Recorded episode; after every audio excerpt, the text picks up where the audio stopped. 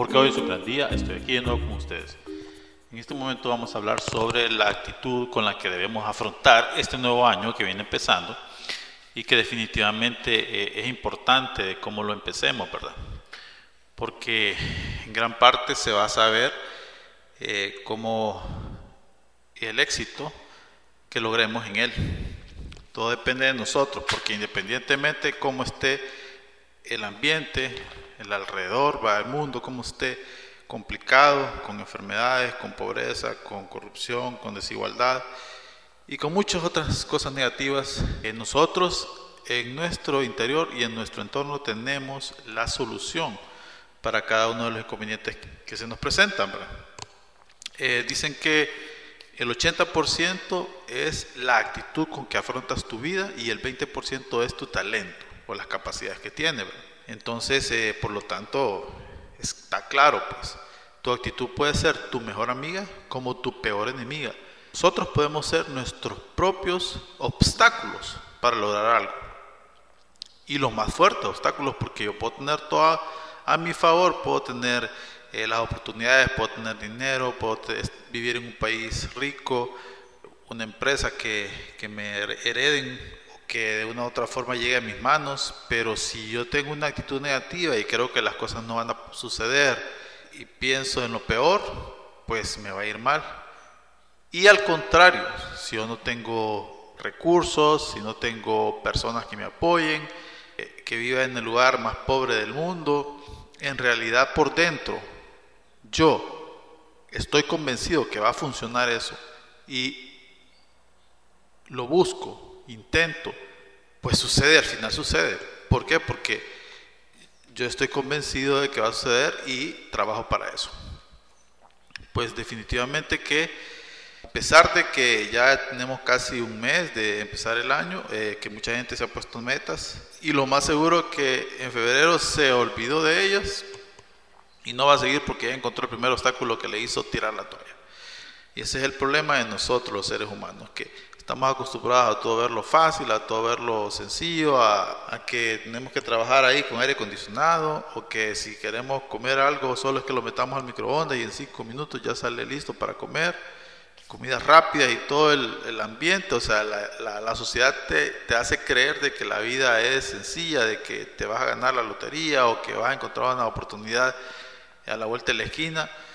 Más no sabemos que al final los que logramos cosas grandes y en realidad significativas en nuestra vida es porque nos hemos esforzado por bastante tiempo, porque hemos sembrado, hemos esperado también el momento de cosecha y con el tiempo nos damos cuenta que el fruto llega a nuestras manos en base a lo que hemos hecho como un premio.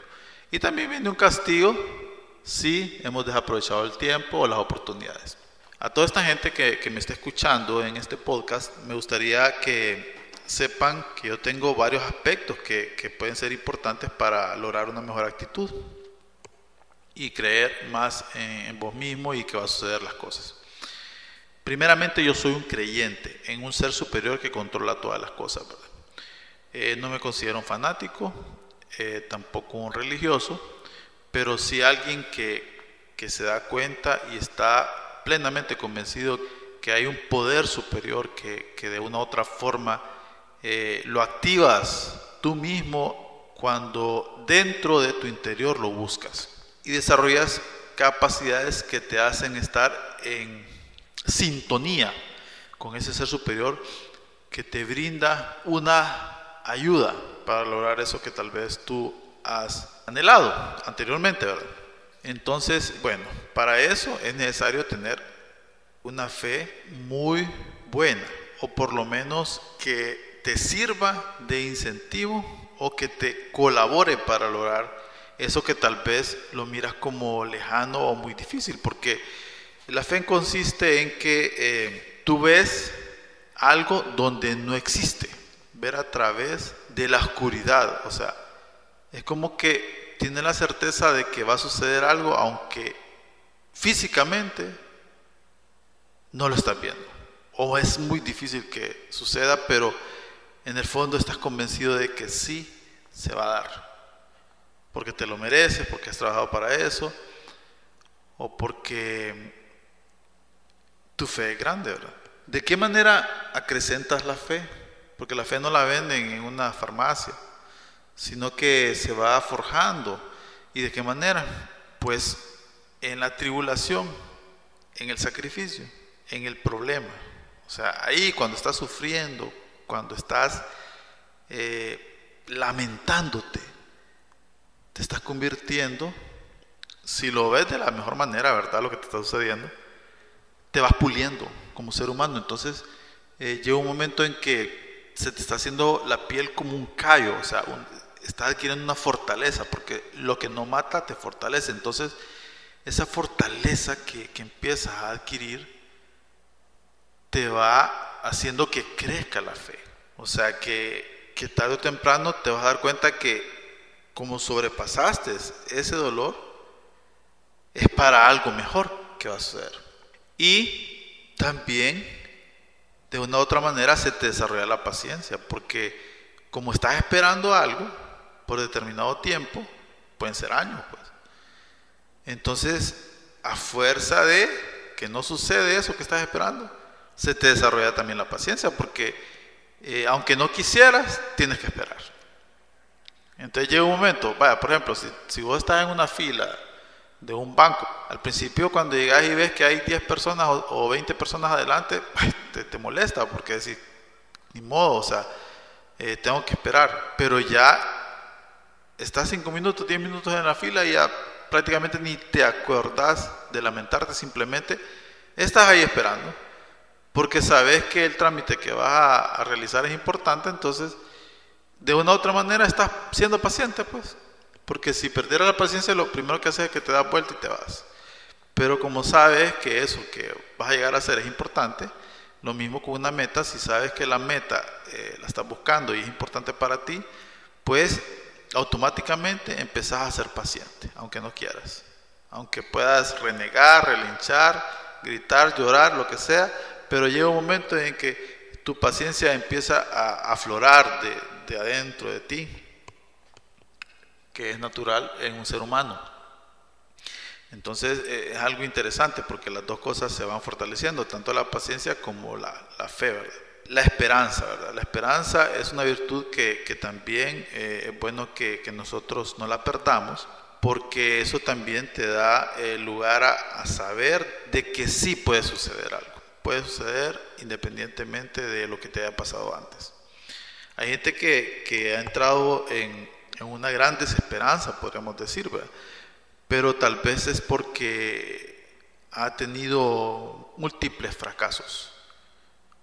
Entonces el hecho de fracasar tanto y que te vaya mal en la vida en muchas cosas o varios aspectos, te hace creerte que no te mereces, creerte que a ti te pasa todo lo malo, tienes mala suerte, que atraes eh, todo lo, lo que no quisieras, que atraes las desgracias y eso tampoco es bueno porque no todos nos va mal siempre y no todos nos va bien siempre, o sea, hay buenas y malas rachas, pues. La vida es así, es altas y bajas, no siempre nos va bien y no siempre nos va mal, pero lo importante es que debemos de aprender quizá de lo malo y de lo bueno, pues saberlo agradecer y disfrutarlo, pues, en el momento que lo tienes. Bueno, también es importante poder ser humilde.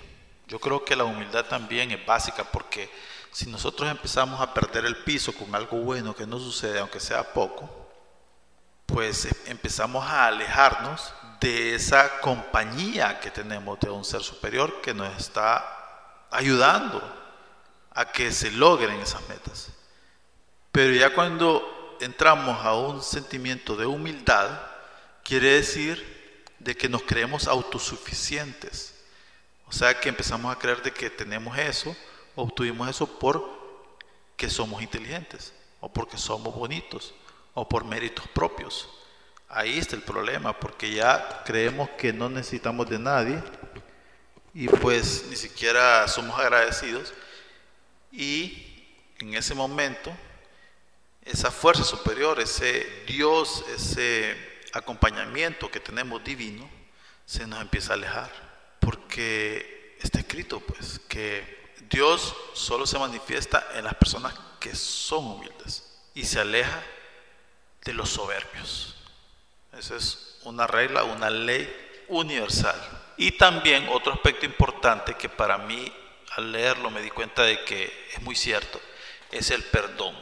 Eh, saber nosotros que independientemente de lo que nos haya sucedido anteriormente, que quizá pudo haber sido causa de alguien que se portó mal o nos dañó de alguna otra manera, queriendo o sin querer, nosotros debemos dejar atrás eso, ese sentimiento hacia esa persona, al estar con ese rencor es como un veneno que nos está ahogando por dentro, que nos está matando cada vez más y empezamos a perder la, la felicidad, las ganas y todas esas cosas que hablé antes, ¿verdad? La esperanza. Y pues nos frena, es como un freno de mano.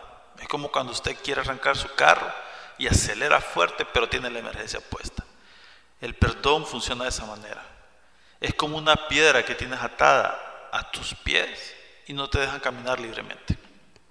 Entonces cuando sabemos que debemos de perdonar cualquier falta de alguien que nos ha dañado anteriormente, somos más libres, somos más felices, somos más fuertes y estamos capacitados para lograr cualquier meta en esta vida. Definitivamente. Al nosotros perdonar también desarrollamos el amor en su plenitud, que eso implica poder demostrarle lo mejor de ti a los demás, independientemente si son flacos, cortos, ricos, pobres, bonitos, feos, las personas, ¿verdad? Tú vas a manifestar un sentimiento hacia todos de la mejor manera. El amor que puedas dar a los demás es como un... se puede comparar como el sol, que él alumbra a todos, independientemente de quienes sean a buenos y malos, como dicen, ¿verdad? Eh, si tú tienes una actitud de poder apreciar a los demás, a la sociedad, a tu entorno, a todos los que conocen y no conocen, pues estás haciendo un acto de amor y eso te va a traer lo mismo. Tú le estás dando a los demás, aunque no los conozcas, como te digo, no, necesitas conocerlos. Eh, tú puedes tener una actitud de, amor y de, de bienestar hacia los demás sin necesidad siquiera saber que existen. Eso simplemente fluye de dentro de ti y también te regresa de la misma manera. Y eso incluye la compasión. O sea, si tú empiezas a apreciar a los demás, eres capaz de compartir, de ser compasivo, de tener misericordia con los demás. Y por lo tanto, en algún momento hasta sentir el sufrimiento ajeno, que eso se llama empatía. Cuando eres capaz de eso, de, poder ponerte en los zapatos de los demás y saber que el dolor de los demás es parte tuyo también, te hace actuar y poder aportar una parte o un granito de arena, no importa si es mucho o poco lo que aportes, para que eso disminuya, para que sea mejor la vida de alguien más. Todo esto que te acabo de decir eh, son cualidades que ha tenido un personaje que vivió en esta tierra hace muchos años, que se llama Jesús. Él puso en práctica eh, esto que te dije y mucho más. Entonces, si tú adoptas como propias estas cualidades y empiezas poco a poco a crecer en ellas, serás mejor persona, serás mejor ciudadano, serás mejor padre, serás mejor hijo, serás mejor ser humano, serás mejor persona. Y tendrás un poquito más de la mente de Jesús.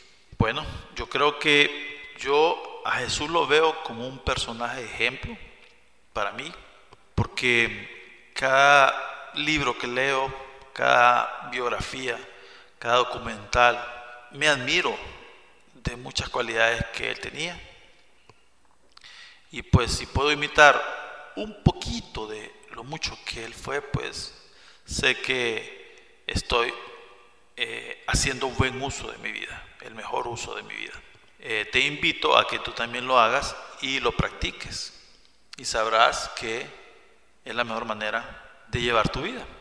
Es el camino que debes de seguir, encontrando lógicamente tu propósito y llevándolo a cabo. Si quieres saber más sobre estos temas, puedes estar pendiente de cada uno de los audios o podcasts que publiquemos. O también nos puedes seguir en YouTube y en cualquier red social con el nombre de Nacimos para Ganar. Puedes adquirir también el libro Nacimos para Ganar en la librería Amazon. Muchas gracias por estar aquí siempre.